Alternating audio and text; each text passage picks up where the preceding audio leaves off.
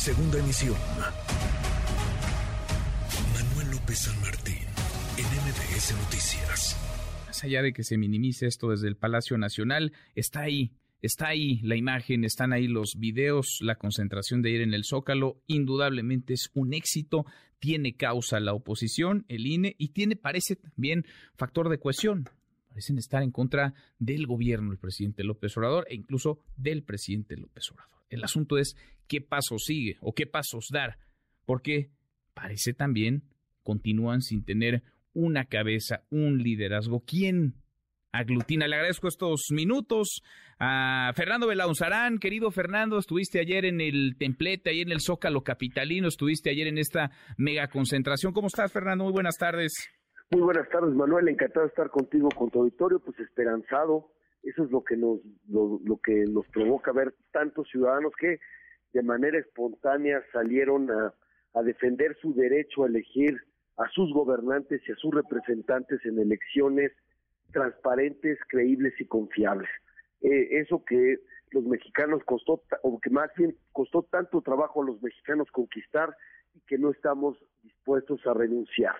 Entonces, estoy esperanzado, la verdad es que nos rebasó, eh, rebasó nuestras expectativas, igual que el 13 de noviembre, y esto pues es señal de que los ciudadanos salieron a las calles para, para tomar de alguna manera esto eh, en sus manos, esta decisión tan trascendente en sus manos, porque finalmente presidentes van y presidentes vienen, pero lo que no debe ser es que te trastoquen de manera unilateral el sistema electoral que fue construido, insisto, pluralmente, eh, con conquistas del pueblo mexicano que, que, por cierto, que son las que ayudaron al actual presidente a llegar donde está.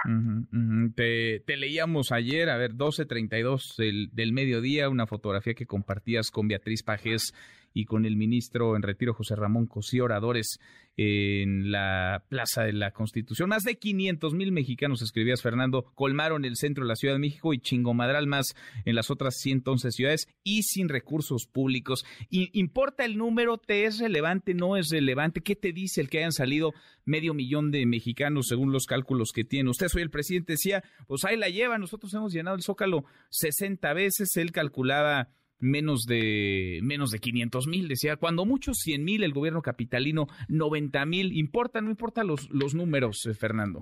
Mira, más que entrar en esa eh, en ese debate que puede ser efectivamente estéril, te puedo decir lo que es inédito es tantas manifestaciones simultáneas. Fueron 112 ciudades, algunas en el extranjero, la inmensa mayoría obviamente en México, y eso no es cualquier cosa y en todos lados fueron copiosas. Los ciudadanos están, pues, eh, eh, eh, activos frente a la amenaza que, hoy corre la democracia. Y lo que le estamos pidiendo a los ministros es que cumplan con la Constitución. Esa es la misión que tiene la Constitución. Entonces fuimos a respaldarlos. Por eso les pusimos flores en las escalinatas. Nosotros, en lugar de presionarlos, acusarlos de corruptos y de mil cosas que los atacan en el Palacio Nacional, para que, como el propio presidente lo ha reconocido, para que se pongan del lado de su transformación, nosotros les decimos eh, que los apoyamos para que ejerzan la división de poderes y hagan valer la Constitución, que eso, para eso está la Corte, para que la Constitución esté sobre cualquier proyecto político. Dos proyectos políticos son legítimos, pero la Constitución no puede someterse a ninguno. La Constitución tiene que estar por encima de, digamos, de las diferencias de los mexicanos y establecer el marco en el cual tenemos que coexistir. Y una cosa fundamental de la manifestación ayer es que a poco no es el pueblo también todos los que colmamos la, la plaza de la Constitución. Pueblo somos todos, pero el pueblo es diverso, el pueblo es plural. ¿Y cómo vamos a coexistir con nuestras diferencias? Pues en democracia y, y por supuesto en el marco que, con el que nos hemos puesto de acuerdo con la Constitución. Y eso es lo que tiene que hacer valer la Corte y yo estoy seguro que lo, que lo harán. Por eso eh, fuimos a respaldarlos porque entendemos las fuertes presiones que están que están viviendo, que están a las que están siendo sometidos. ¿Qué sigue, Fernando? Porque, a ver, están, están los mexicanos o una parte de la sociedad mexicana eh, manifestándose en torno a una causa, la defensa de la democracia, la defensa del Instituto Nacional Electoral. Viene está a la vuelta de la esquina ya el proceso electoral 2024. ¿Qué sigue? ¿Qué sigue para este, este grupo importante de mexicanos? Cientos de miles salieron, me imagino serán más, serán millones los que simpaticen con esta idea. ¿Qué sigue para esto? ¿Será qué en los próximos meses, Fernando? Bueno, vamos a estar pendientes de lo que haga la Corte primero. Eh, eh, hay una, se están recabando firmas para una amicus curiae que es para fortalecer los argumentos en, la Corte y ya llevábamos ayer prácticamente 150 mil firmas, solo digitales, más las que se hayan eh, conseguido en físico en todas las plazas y todos estos argumentos los vamos a dar a los ministros. Es muy importante para nosotros preservar nuestra, nuestra democracia. Y nosotros vamos a porque todo lo que ha costado esta institución conformar para que además se cuenten bien los votos y por supuesto estaremos construyendo en esto. Lo que me parece lamentable es que el presidente, en lugar de abrir puentes de comunicación, eh, abrirse a la reconciliación, pues prefiera seguir abonando en la polarización y en la división de los mexicanos y, eh, porque eh, la verdad es que lo que lo que yo he estado viendo ahora no tiene precedente, por lo menos lo que a mí me consta como desde que estoy en la política, que no es de hace poco, de que desde el desde el poder de, defenestren así a los ciudadanos que ejercen sus derechos. Les han dicho de todo. Bueno, lo que ya fue demencial es que quieran vincular a los ciudadanos que marchamos ayer, que nos, que nos manifestamos ayer, con grupos criminales o con García Luna. Eso es demencial, de verdad es demencial, pero lo repiten y repiten y repiten y repiten. Y bueno, el único antecedente que yo llegué a más o menos eh, tratar de encontrar es cuando Díaz Ordaz decía que los estudiantes de 1968 eran financiados por el oro de Moscú y que era la Unión Soviética la que estaba detrás de los estudiantes y cosas así, que también era pues delirante.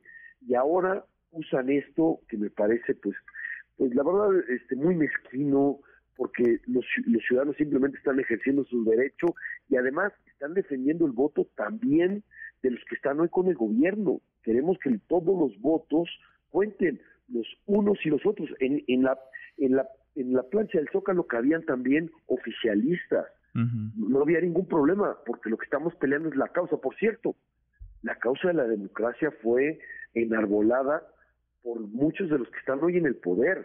Sin esos cambios democráticos, hoy el presidente no sería López Obrador. Lo que pasa es que ya que está en, ya que ya que eh, la democracia le sirvió para llegar a la cúspide y ahora que está en la cúspide, pues ya le estorba la democracia porque parece ser que ahora el tema ya no es llegar al poder sino no perderlo y eso pues no es en una democracia tienen que estar con las condiciones para que quienes hoy son mayoría mañana, perdón, para los que, que para quienes hoy son minoría, mañana puedan ser mayoría, como ellos ya lo vivieron y, están en el ejercicio del poder gracias a esa posibilidad que, que tuvieron porque se crearon las condiciones, las instituciones para tener elecciones transparentes, equitativas, confiables. Y mm. eso es a lo que no estamos dispuestos a renunciar. Por supuesto, la democracia siempre será perfectible, pero lo que no podemos aceptar son retrocesos. Tenemos que profundizarla, mm. avanzar, no irnos atrás y regresar a los tiempos en donde desde el gobierno se organizaban las elecciones. Ahora nos dices, la causa es la democracia, sin embargo ayer también había muchas críticas al gobierno y al presidente y digamos en este mosaico tan diverso que es México, caben las críticas y caben las propuestas, pero déjame preguntarte Fernando, eh, por supuesto, a ver, la defensa de la democracia, la defensa de un órgano eh, electoral autónomo independiente tendría que ser un asunto eh, de todos, hay quienes se incomodan, pero esto se agota aquí, es decir, esto termina, lo que vimos ayer, se termina en la defensa del INE y de la democracia, o puede ser una plataforma para construir algo que trascienda más allá de esta, de esta coyuntura. Y lo pienso de cara al 2024, porque la oposición parece encontrado una, pues una causa y una bandera legítima, ha entusiasmado a una parte de la, de la ciudadanía. ¿Es este el punto de inicio, el punto de saque de una construcción de algo más amplio, de una plataforma electoral, de una candidatura presidencial? Bueno, este podría ser el inicio de la primavera mexicana, en la lucha por la democracia, para evitar el autoritarismo, y eso eventualmente sí podría llegar a las urnas, por supuesto. Yo, yo diría, ¿cuál es el mejor remedio que tendría el gobierno para tratar de, evitarlo? Pues muy sencillo, que acepten las reglas democráticas que están en la Constitución y que dejen de hacer trampa y querer imponerse por los poderes fácticos para sacar ventajas indebidas, ¿no? Eh, nos quieren que dicen que estamos aprovechando esta causa, bueno, pues quítenos la causa y eche para abajo el plan B que es groseramente inconstitucional y que además se aprobó al vapor, pasando sobre todos los procesos legislativos. Bueno, ni los diputados que lo votaron lo habían leído de, de espaldas a la sociedad, sin escuchar a nadie. Así van a cambiar de esa manera las reglas con las cuales se define la distribución del poder en un país. Lo que se construyó pluralmente de cara a la sociedad, con grandes discusiones, grandes acuerdos, lo echan abajo en un albazo que viola la Constitución y que además lo hacen, este, pues me parece que de la peor manera posible porque porque imponen medidas donde el que está en el poder saca ventaja de eso que va en contra de la tradición porque siempre toda la tradición de la de las reformas en la transición era que las minorías políticas arrancaban conquistas para hacer las elecciones más equitativas. Esto va exactamente en sentido contrario. Tú tienes, dices, ¿esto puede llegar al 2024? Sí, claro, porque ya los ciudadanos salieron a las calles, se organizan y para defender la democracia, pues esto eventualmente llega a las urnas, claro. O sea, una candidatura común, una candidatura ciudadana, una candidatura de la oposición desde la oposición con esta como principal bandera, como principal causa, Fernando sí pudiera ser, claro. Sí. pero, eh, pero insisto, nos pueden quitar la causa muy fácil. Échense para atrás, quiten el plan B y vayamos a una sucesión con estabilidad, porque es muy grave, porque incluso están en riesgo la posibilidad misma de las elecciones porque el que quiten, el que quieran correr a tantos trabajadores del INE con la experiencia acumulada y se pongan a improvisar en una elección tan compleja como va a ser la del 2024, donde no solo es la elección presidencial, son concurrentes, además de las elecciones federales, con elecciones estatales, municipales, etcétera, infinidad de cargos están en disputa y quieren ellos improvisar con eso, cambiando la estructura. Y demás con una incertidumbre jurídica impresionante porque la constitución ahí está, entonces se va a poder seguir apelando a ella teniendo una legislación que dice una cosa y una constitución que dice la otra. Lo peor que puede haber en democracia es incertidumbre sobre las reglas del juego y en eso nos están llevando. Entonces, lo que lo que claro llama la atención es normalmente quien está en el poder es el más interesado en que haya una una sucesión con estabilidad eso es lo normal en, el mundo. Y sin embargo, aquí vemos eh, que van en sentido contrario, ¿no? Aquí generan incertidumbre quienes están en el poder y uno pregunta, pues, ¿qué creen ganar con el conflicto? ¿Por qué creen que el conflicto les beneficia? ¿Por qué creen que la incertidumbre les beneficia? ¿Por qué están casi casi promoviendo que haya conflictos postelectorales? La verdad es que eso ya pertenecía al pasado o creíamos que pertenecía al pasado, ¿no? Eh, ojalá que podamos detener este retroceso y, por supuesto, ya que los ciudadanos están empoderados, han tomado la calle, han tomado las plazas, pues qué bueno que se organicen y ojalá eso ayude a la renovación del sistema político, porque no que sería un despropósito también regresar a la situación anterior.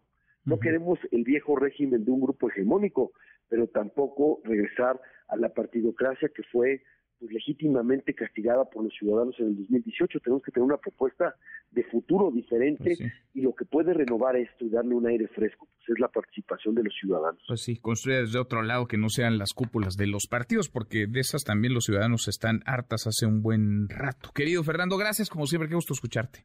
Gracias a ti, Manuel, el gusto es mío. Un fuerte abrazo a ti, a tu auditorio. Redes sociales para que siga en contacto: Twitter, Facebook y TikTok. M. López San Martín.